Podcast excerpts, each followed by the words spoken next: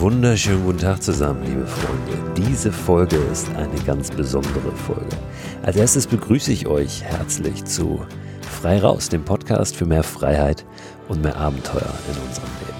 Ich bin Christo Förster, wisst ihr und ich sitze gerade an meinem Buch, auch das habe ich in den letzten Wochen schon erzählt, an meinem nächsten Buch zum Thema Mikroabenteuer. Das wird ein Jahreszeitenbuch. Das heißt, es wird darum gehen, wie kriegen wir das hin, eben nicht nur im Sommer loszuziehen, sondern wie treten wir uns auch selbst so ein bisschen in den Hintern, wenn dann der Sommer vorbei ist, wie schaffen wir das im Herbst, im Winter, im Frühling? Was wartet da draußen so auf uns? Ja, und ich habe am Wochenende Buchabgabe und äh, habe unfassbar viel noch jetzt in der Kürze der Zeit zu tun. Das heißt, ich, ich kann euch sagen, wie spät es jetzt gerade ist. Es ist äh, Viertel vor zwölf, also fast Mitternacht am Mittwochabend. Diese Folge erscheint jetzt hier am Donnerstag früh. Das heißt, ich habe nicht mehr viel Zeit, um die fertigzustellen, will aber auch äh, auf jeden Fall eine Folge euch hier bringen heute an welchem Tag auch immer ihr sie hört. Aber ich nehme sie auf am Mittwoch, den 19. August, kurz vor Mitternacht. Eigentlich habe ich überhaupt gar keine Zeit, ähm, jetzt hier noch was äh, zu schneiden, aufzunehmen und so weiter, weil ich durchrocken muss und dieses Buch fertig schreiben möchte ja auch. Ähm, ja, weil es äh, ein Buch ist, was mir sehr am Herzen liegt und was natürlich auch einen vernünftigen Inhalt haben soll und nicht nur einen vernünftigen Inhalt, sondern auch vernünftig richtig aufbereitet sein soll. Deshalb habe ich mir überlegt, wir machen mal heute so eine kleine Mischfolge.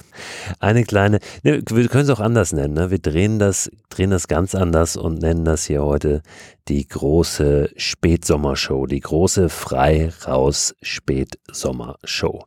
Was du heute bekommst, du bekommst eine der beliebtesten Folgen von Frei raus, nochmal in einer bisschen verkürzten Form, ähm, ja, noch, noch einmal serviert sozusagen, bei der es um das Thema Hängematte geht. Diese Folge hieß ursprünglich Hängematten Love und darin erzähle ich ja, von meiner Liebe zur Hängematte. Ich erzähle aber auch davon, was du wissen musst zum Thema Hängematte, äh, wie du eine Hängematte richtig aufhängst, was du überhaupt für eine Hängematte am besten benutzt, wenn du sie als Outdoor-Tool benutzt, also was es da alles für Möglichkeiten gibt, wie man die aufhängt, wie man sich da reinlegt und es gibt auch noch ganz konkrete Empfehlungen für Produkte, für so eine richtig gute Outdoor-Hängematte. Das ist aber nicht alles, was du heute bekommst. Ich habe noch zwei Hörer auch in der Pipeline sozusagen, die kurz berichten von dem, ja, was sie so erlebt haben da draußen. Wie sie sich haben inspirieren lassen, vor allem zu was sie sich haben inspirieren lassen. Außerdem verrate ich dir gleich ein paar Möglichkeiten, wie du Orte finden kannst, an denen du dein Zelt aufstellen kannst, ohne in irgendeiner Form gegen ein Gesetz zu verstoßen, aber auch ohne auf einem gewöhnlichen Campingplatz zu stehen damit. Und zwischendurch gibt es heute, wie sich das für eine richtige Radioshow gehört, immer auch ein bisschen Musik. Keine drei, keine vier Minuten, aber nur so kleine Schnipselchen, in denen wir auch mal ein bisschen die Gedanken schweifen lassen können. Los geht jetzt aber mit den alternativen Übernachtungsmöglichkeiten. Ich muss ehrlich sagen, ich war in den letzten Tagen oft so ein bisschen enttäuscht davon, wie wir Menschen uns doch verhalten. Immer wieder habe ich gehört davon, dass ja, Leute, die draußen in der Natur unterwegs sind, sich nicht dementsprechend verhalten, ja, sich nicht ähm, der, der Natur respektvoll gegenüber verhalten.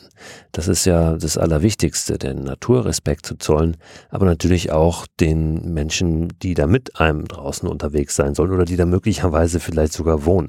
Ich habe Bilder gesehen von verdreckten Waldstücken, von zugeparkten Waldstücken, von ähm, von Zelten, die stehen gelassen werden, einfach, die einfach verlassen werden und mit dem ganzen Dreck und Müll dort liegen gelassen werden, weil es sowieso nur Billigzelte sind und äh, es die Menschen, die sie benutzt haben, offenbar überhaupt nicht schert, ähm, dass sie nun nicht mehr in ihrem Besitz sind und da rumstehen und die Landschaft verstandeln. Ich habe ähm, Bilder gesehen von der völlig überfüllten Alster, von überfüllten Alsterkanälen in Hamburg, ähm, von Menschen, die sich dort auf Stand-Up-Pedalboards bewegen. Äh, die das auch nicht äh, respektvoll tun, drücken wir es mal so aus.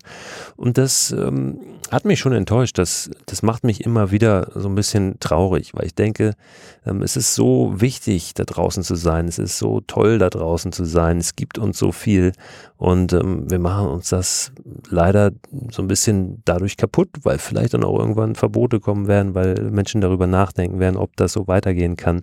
Ja, wenn wir uns eben dann äh, so verhalten, wie es zum Teil aussieht. Ich weiß, dass es nur ein wirklich äh, verschwindend geringer Prozentsatz ist, aber der ist eben leider sichtbar.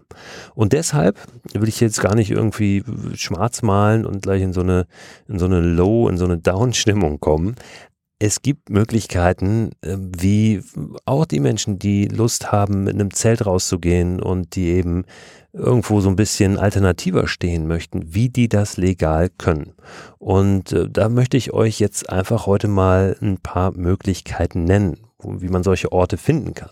Und zwar gibt es mittlerweile verschiedene Plattformen. Auch gerade in diesem Jahr sind da wieder einige hm, ja aufgepoppt oder haben sich weiterentwickelt, haben eine ganz ähm, einen spannenden Zuwachs bekommen. Ähm, und dazu gehört unter anderem eine Plattform, die heißt One Night Tent. Ja, ähm, one wird wie die Zahl 1 geschrieben, Night dann äh, nicht, wie man es eigentlich schreibt, sondern mit N-I-T-E. One Night Tent. Tent dann wie das Tent, das Zelt. Und äh, dieses Portal ähm, beruht so auf der Vorstellung der Gastfreundschaft. Das heißt, was dort Kodex ist, ist, dass wirklich für eine Nacht kein Geld genommen wird. Das ist eine Plattform, die vermittelt im Prinzip äh, Privatpersonen, die ihre Gärten oder ihre Wiesen oder was auch immer sie haben, anbieten, um ja, Menschen dort zelten zu lassen. Ja, ohne, ähm, ohne Kosten. Also für eine Nacht wirklich ohne Entgelt. Das ist der Kodex, der dabei One Night Tent gilt. Und das finde ich einen sehr, sehr schönen Ansatz. Ist von zwei Jungs aus der Lausitz ins Leben gerufen worden. Ähm, ich meine, das waren Jungs. Ähm, auf jeden Fall kommt es aus der Lausitz. Ich hoffe, ich tue da jetzt niemandem Unrecht. Ansonsten werde ich das nächstes Mal gerne korrigieren. Dann gibt es eine zweite Plattform, die heißt Zelt zu Hause. Ganz ähnlich aufgebaut, ähm, gleiche Idee allerdings, und das ist dann der Unterschied, ähm, wird da durchaus ein kleines Entgelt mal genommen. Oder man kann auch gegen Mitarbeit zum Beispiel irgendwo übernachten. Was man auf jeden Fall da aber zahlen muss, ist immer so eine kleine Servicegebühr. Also Zelt zu Hause heißt die. Dann gibt's eine Plattform, die heißt Warm Showers. Ja, ist eigentlich eine, eine Sache, die entstanden ist so aus der Fahrradszene. Versteht sich als Gemeinschaft von Fahrradtouristen, wie sie das selber beschreiben, und denjenigen, die sie unterstützen. Ist im Prinzip sowas wie ein Couchsurfing auch ähm, für Fahrradfahrer. Warm Showers steht für warme Duschen, aber in den meisten Fällen steckt da eben auch ein Schlafplatz dahinter. Auch dieses Angebot ist ausdrücklich nicht kommerziell. Das ähm, beruht auch auf diesem Gastfreundschaftsprinzip. Dann ähm, auch aus der Fahrradszene, ist ganz interessant, dass es da relativ viel gibt, ein Angebot, das nennt sich Dachgeber. Das ist ein Angebot vom Allgemeinen Deutschen Fahrradclub, vom ADFC. Und das ist ein Übernachtungsverzeichnis von Radfahrern für Radfahrer. Da äh, steht im Vordergrund das Gegenseitigkeitsprinzip. Das heißt, nur wer selbst bereit ist, auch andere Radfahrer aufzunehmen, kann Angebote in Anspruch nehmen.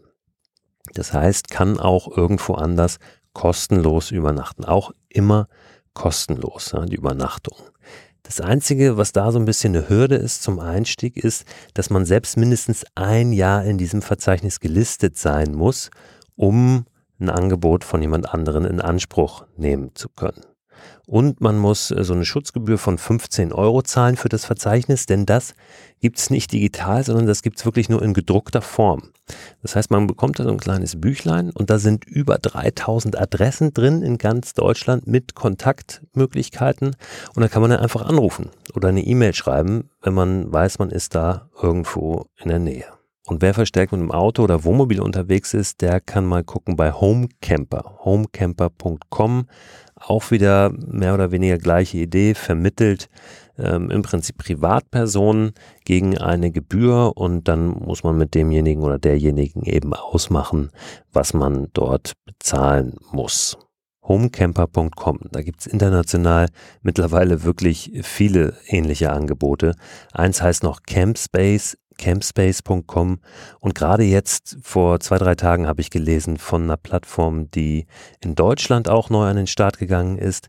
Die heißen hinterland.camp, meine ich. Ich werde euch all diese Links aber auch nochmal in den Newsletter reinpacken. Den schicke ich morgen Nachmittag raus. Den Newsletter zu diesem Podcast. Abonnieren könnt ihr den unter christophörster.com slash frei raus. Und damit, Freunde, sind wir auch schon beim ersten Musikbeitrag. Ja, Im Ernst, nutzt den doch mal, um mal drüber nachzudenken, was ihr so für Erfahrungen mit der Hängematte gemacht habt. Habt ihr schon mal in der Hängematte geschlafen? Wenn ja, wie war das? Habt ihr überhaupt schon mal in der Hängematte gelegen? Wie war das? Wie hat sich das angefühlt? War das bequem? War das unbequem? Nutzt ihr regelmäßig eine Hängematte? Könnt ihr euch das vorstellen, mal in der Hängematte zu übernachten sogar?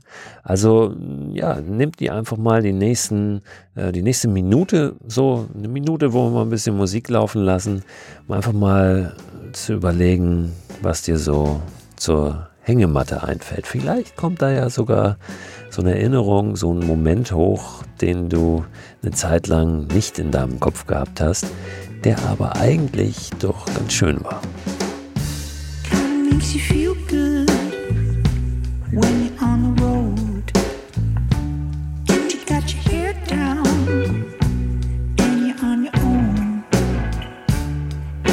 such a good friend.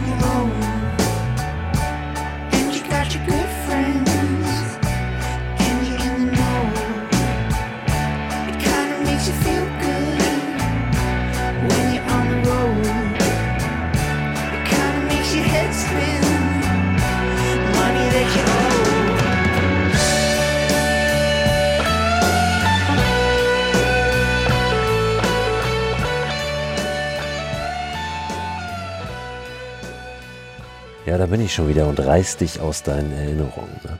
Ich drücke jetzt hier einfach mal auf Play und lass dich hören, was ich vor einigen Wochen zum Thema Hängematte zu sagen hatte, was aber heute noch genauso gilt. Ja, vielleicht überzeuge ich dich heute von der Hängematte.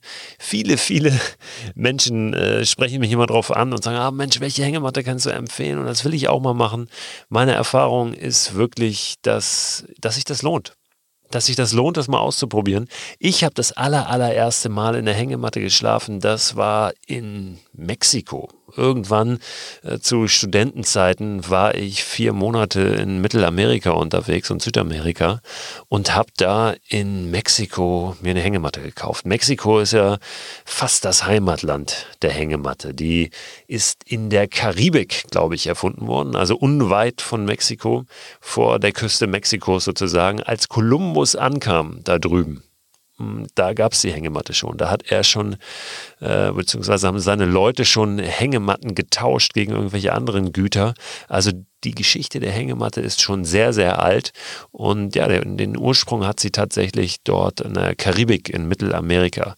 Und noch heute gibt es in Mexiko wirklich auf jedem Markt unfassbare äh, Modelle auch und Varianten von Hängematten zu kaufen. Ich habe mir damals so eine Hängematte gekauft. Das war im Prinzip so aus, ähm, aus so einer Art Sisa beziehungsweise Baumwolle. Ich weiß nicht mehr hundertprozentig, was das war. Und das war wie so ein Netz. Und wenn du daran gelegen hast, dann hast du äh, nächsten Tag so einen Abdruck gehabt ähm, in Netzform äh, auf deiner Haut. Das war ganz gut, aber das äh, ähm, ist natürlich auch deswegen so gewesen, weil dort im in Mittelamerika, in der Karibik einfach ein bisschen anderes Klima herrscht.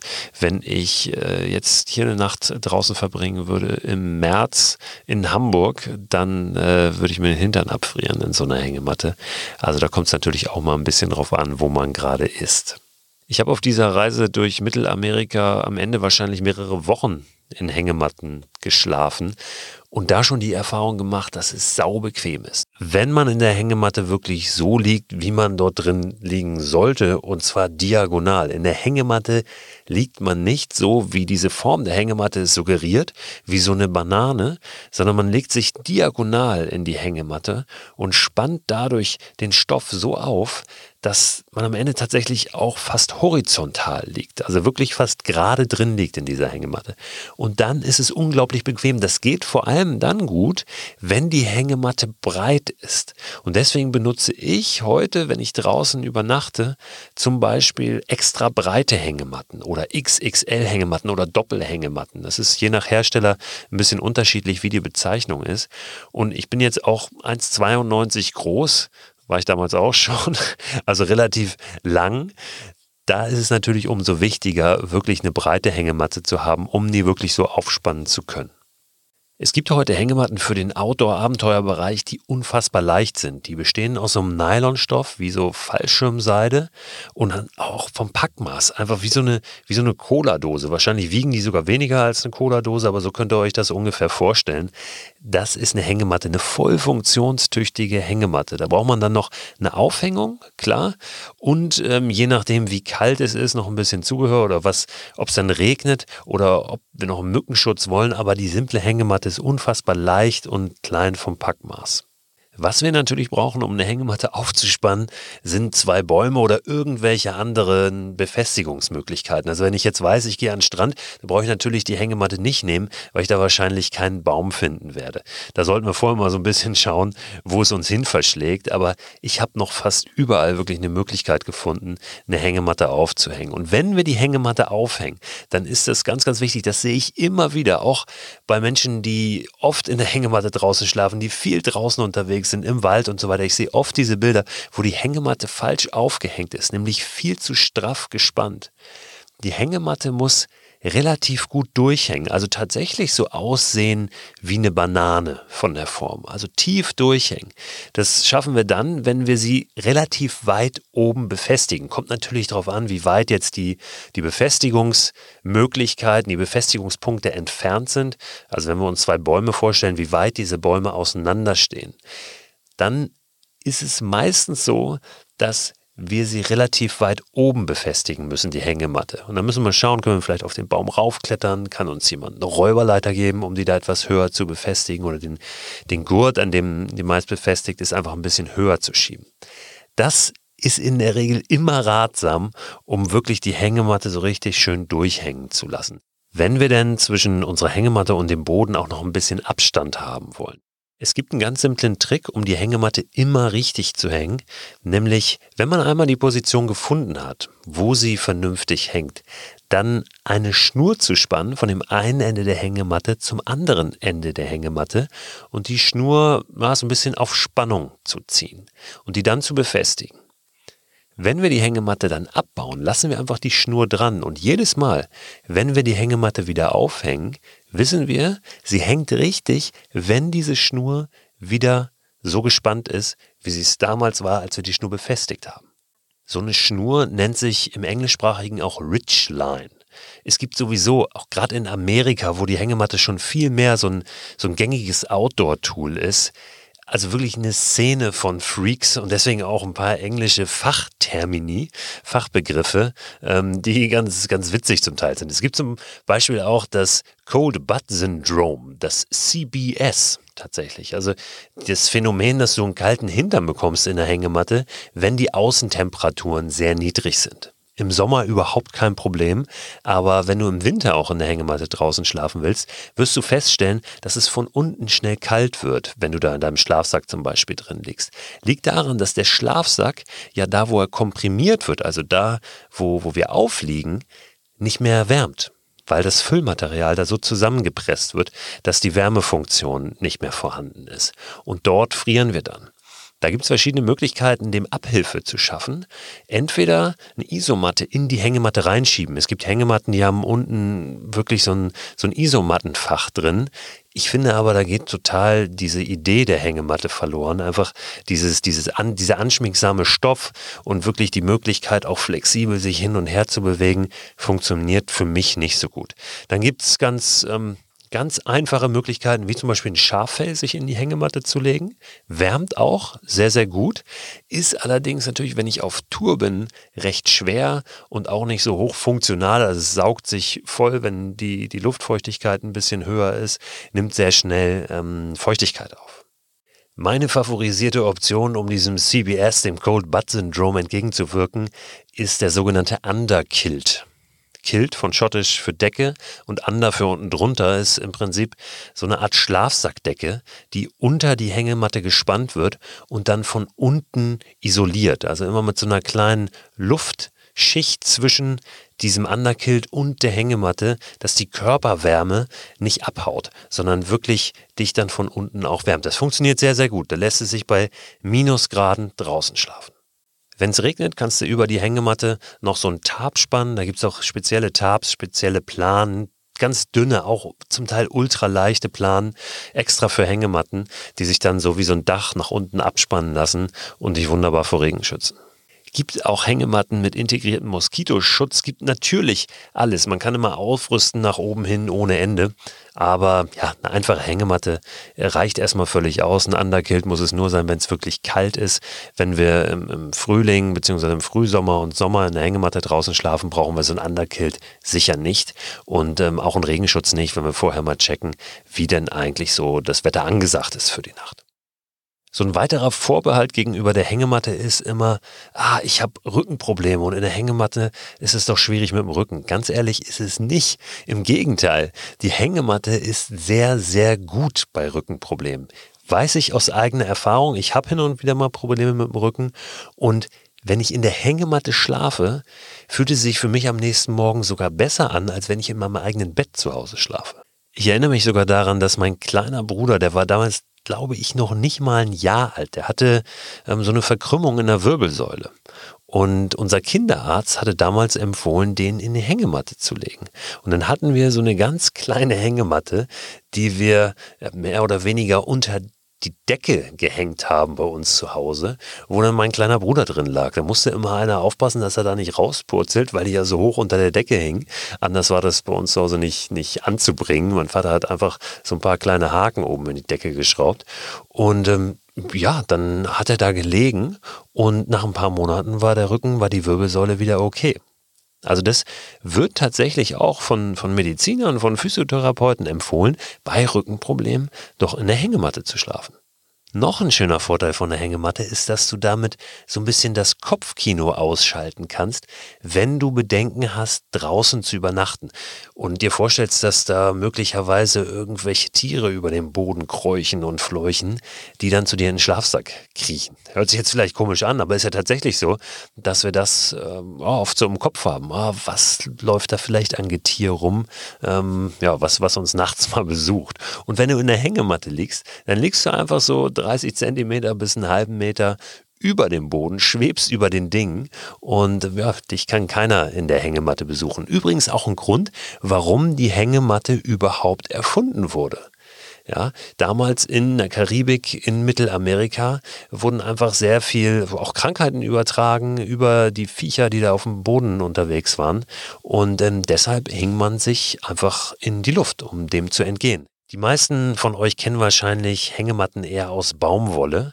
Die sind auch wunderbar, super bequem, aber eher ja für den Hausgebrauch geeignet, wenn wir sie nicht groß mit uns rumschleppen, irgendwie im Rucksack oder in einer Fahrradtasche oder in so einem ähm, wasserdichten Packsack, wenn wir zum Beispiel paddeln oder so.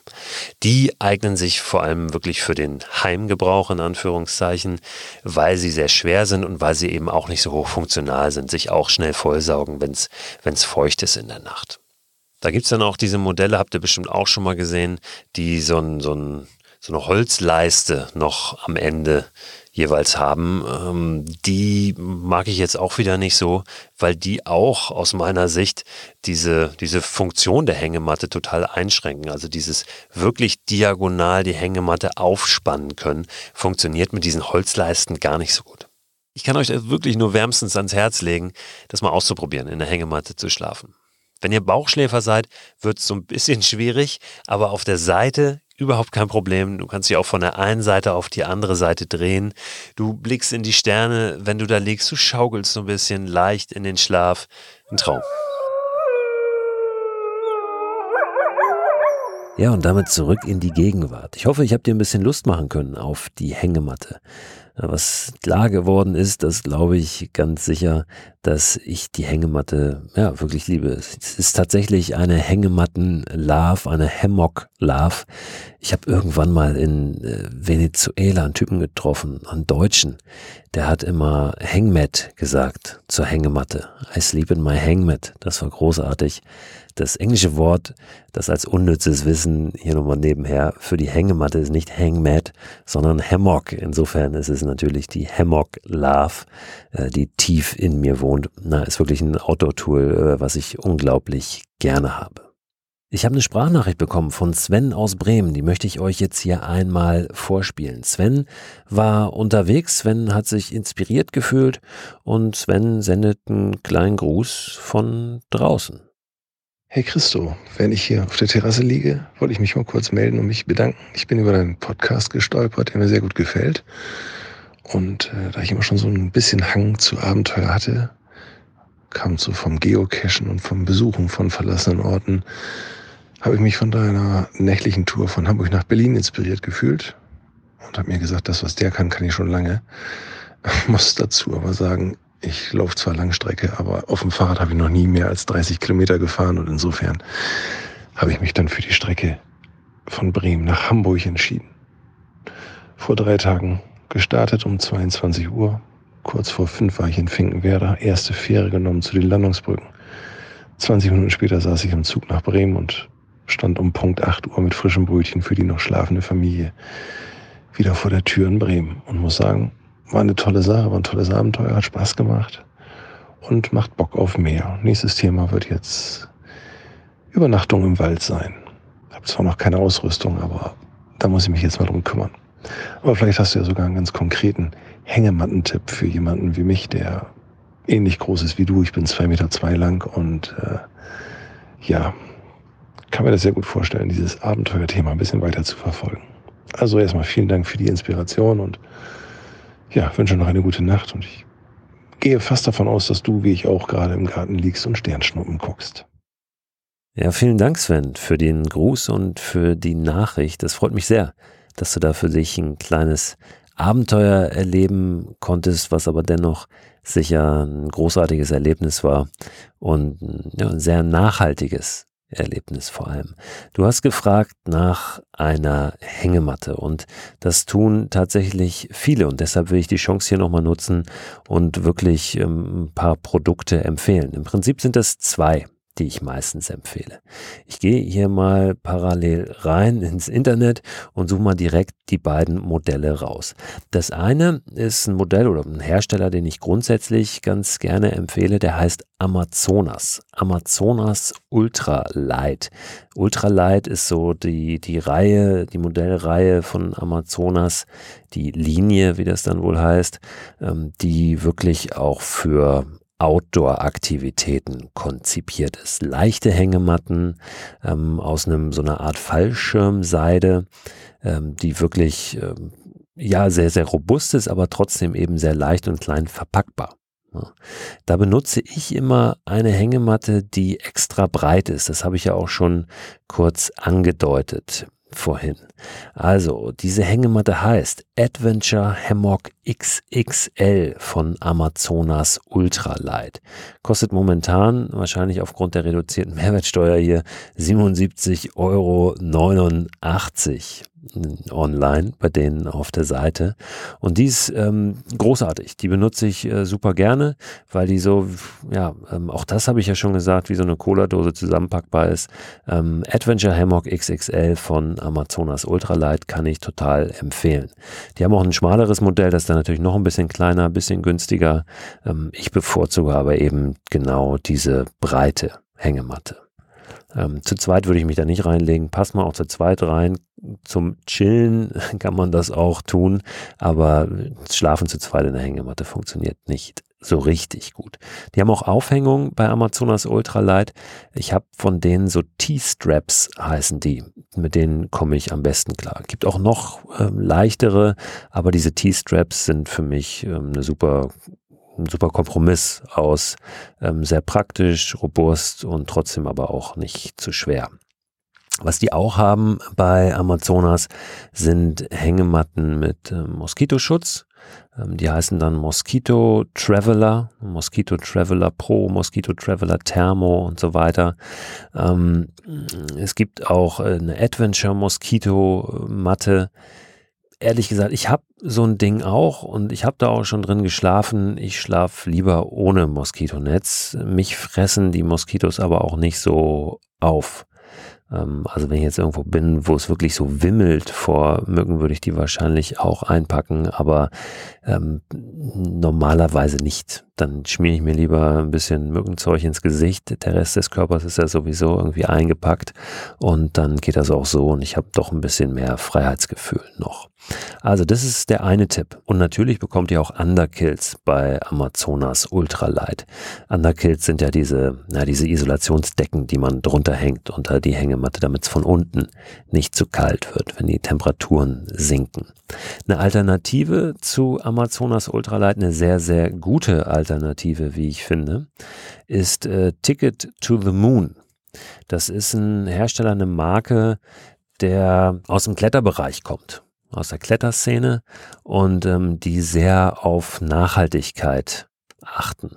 Also die produzieren zwar auch in Fernost, ich habe mich mit denen mal sehr lange, sehr intensiv auch über die Bedingungen dort vor Ort unterhalten, aber zahlen sehr, sehr fair, produzieren auf Bali und ähm, eben nicht irgendwo ähm, äh, in den schlimmsten chinesischen Fabriken, produzieren auf Bali, produzieren sehr fair und ähm, ja, sagen auch immer wieder, kann äh, vorbeikommen, wer möchte bei uns und jederzeit da auch, wer mit dem Rucksack unterwegs ist auf Bali, einfach mal in der Fabrik vorbeigucken, sich mal davon überzeugen, wie das da so läuft.